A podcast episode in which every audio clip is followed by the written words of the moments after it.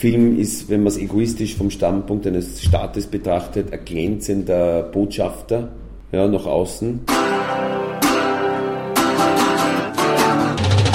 Filmkultur. Die Podcast-Reihe von www.kulturwoche.at.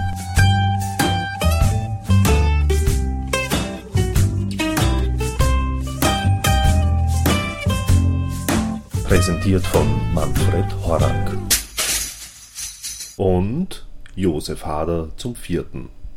Der Knochenmann, die dritte Wolf-Haas-Verfilmung der Brenner-Romane, ist zugleich ein weiteres Kapitel gelungener Filmkunst aus Österreich. Dennoch wird es vorerst einmal weiterhin ein Missverhältnis zwischen kreativem Output und finanziellem Input geben. Was Josef Hader dazu meint? Hört gut zu. Ton ab. Inwieweit hat, glaubst du, die Menschheit jetzt allgemein aus der Geschichte gelernt? Ja, das ist eine ziemlich einfache Frage. Wenn man sich die Weltgeschichte anschaut, muss man befürchten, dass das nie passiert.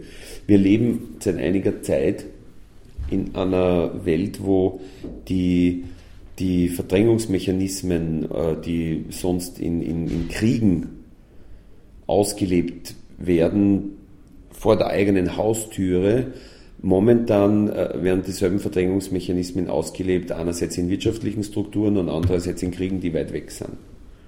Das ist quasi der Fortschritt. Man hat gelernt, äh, dadurch, äh, dass man, man hat gelernt, wenn man in einem bestimmten Landstrich möglichst viele Einfamilienhäuser baut und dort Demokratie herrscht, dass dann ein System entsteht, wo die Kriege von dort wenigstens weggehalten werden. Dafür finden sie woanders statt und äh, die, äh, die, die quasi die, äh, das Ziel der Kriege, nämlich irgendwie äh, sozusagen den eigenen Indianerstamm in eine bessere Lage zu versetzen als den, den man bekämpft, ist jetzt momentan mit wirtschaftlichen Mechanismen wird der erreicht.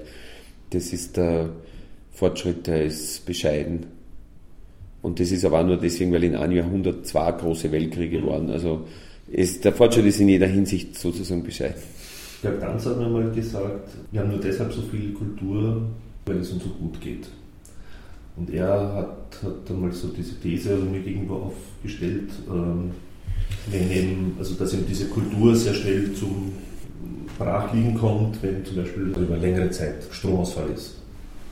Georg Danzer ist ein sehr gescheiter Mensch gewesen, aber in dem Fall möchte ich ihm widersprechen.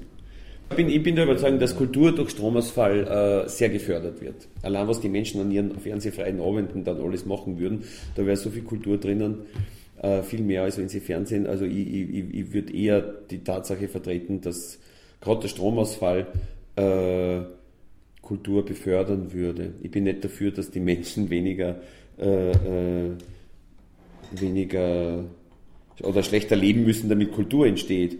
Äh, ich bin dafür, dass alle möglichst gut leben sollen und, und alle Möglichkeiten haben, aber, aber äh, von, die, die Kultur ist eh da unabhängig davon. Glaubst du, dass, dass eben so, so, so große Wirtschaftskrisen zum Beispiel oder so, dass die der Kultur eher förderlich sind oder ist es das Erste, worauf Menschen verzichten? Man kann wieder sagen, dass in der Zwischenkriegszeit, was ja wirklich die letzte große Wirtschaftskrise war, dass mehr Kultur war als zur Jahrhundertwende. Man könnte aber auch nicht sagen, dass weniger Kultur war als zur Jahrhundertwende. Ich glaube, dass das relativ unbeeinflusst ist. Es gibt äh, einen Ableckungsbedarf. Die Frage ist, ob dann eine bessere Kultur entsteht, wenn so viel, wenn die Ablenkung das Wichtigste ist das ist schwer zu beantworten. Oder, oder ob äh, gerade in der Zeit, in der jeder alles hat oder in der viele Menschen äh, weniger Probleme im Leben haben, ob es nicht dann mehr, mehr Zeit haben dafür. Es ist, es ist ja, äh, sage ich mal, eine unproduktive Frage, weil welchen Wert hätte die Antwort? Man würde eh nichts anderes machen sozusagen. War jetzt ein bisschen ein gemeiner Schlenker, aber es ist, ist mir da gerade so eingefallen, eigentlich würde es mein Verhalten weder als Künstler noch als Zuschauer überhaupt nicht beeinflussen. es gibt, oder es sei denn, die Politik führt eine Kunstprämie ein. Nicht so wie bei den Autos. alte, alte, alte äh, Malereien werden verschrottet und neue müssen verkauft werden. Also das geht eh nicht. Es wäre ganz schlecht.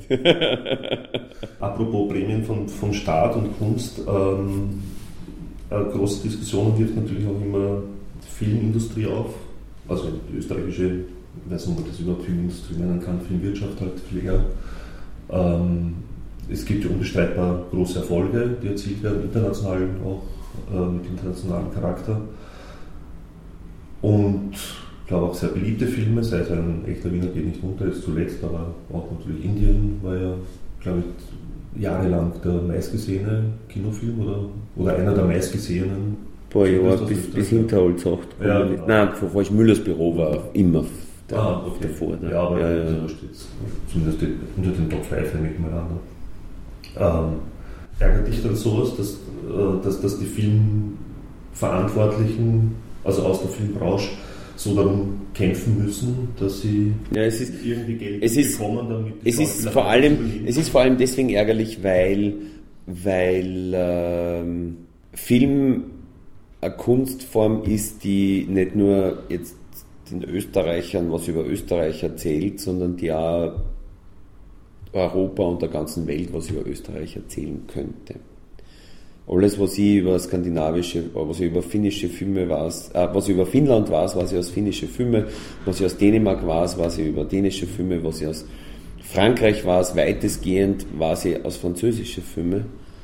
Ähm, Film ist sozusagen einerseits ein Projekt, äh, wo man, wo, wo, wo der ganze äh, wo Kontinente und, und äh, äh, vielleicht einmal der Globus noch stärker zusammenwächst, indem alle viel mehr Bescheid voneinander wissen, ist alles viel leichter.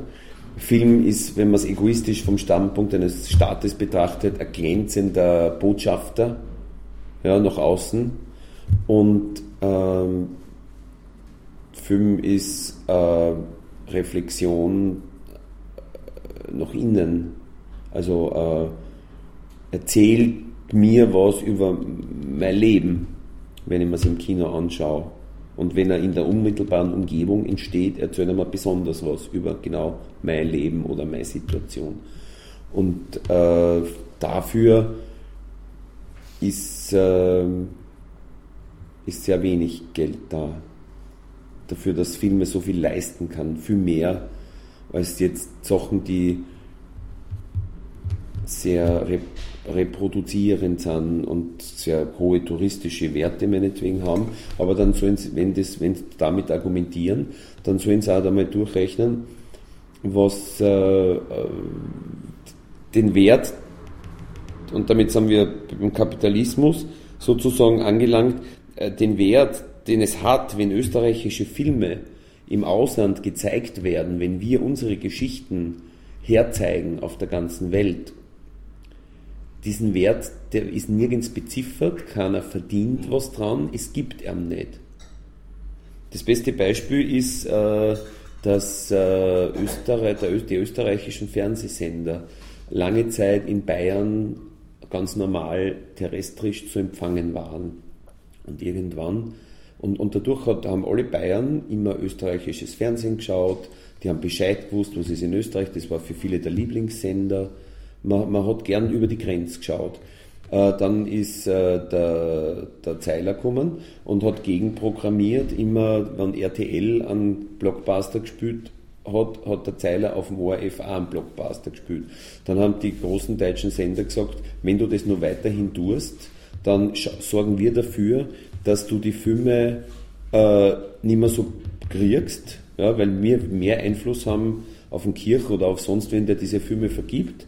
Also entweder du sendest nicht mehr gleichzeitig, um deine Quote zu steigern, oder du schaltest ab den Sender in Deutschland. Und der Zeiler wird nicht dafür bezahlt, dass er äh, den Bayern erzählt, was in Österreich passiert. Dieser Wert ist nirgendwo beziffert und scheint nicht auf seiner Erfolgsliste auf. Infolgedessen trat er ab, ja, damit er sein Quoten hat, ja, und ganz Bayern weiß jetzt nicht mehr, was in Österreich passiert und ist nicht mehr an der österreichischen Kultur beteiligt. Und das meine ich damit, dass es Werte gibt im Kapitalismus, braucht man gar nicht reden über andere Arbeiten, äh, und, und, und andere Werte, die einfach nirgends beziffert sind und infolgedessen unter den Tisch fallen. Thank you and good night.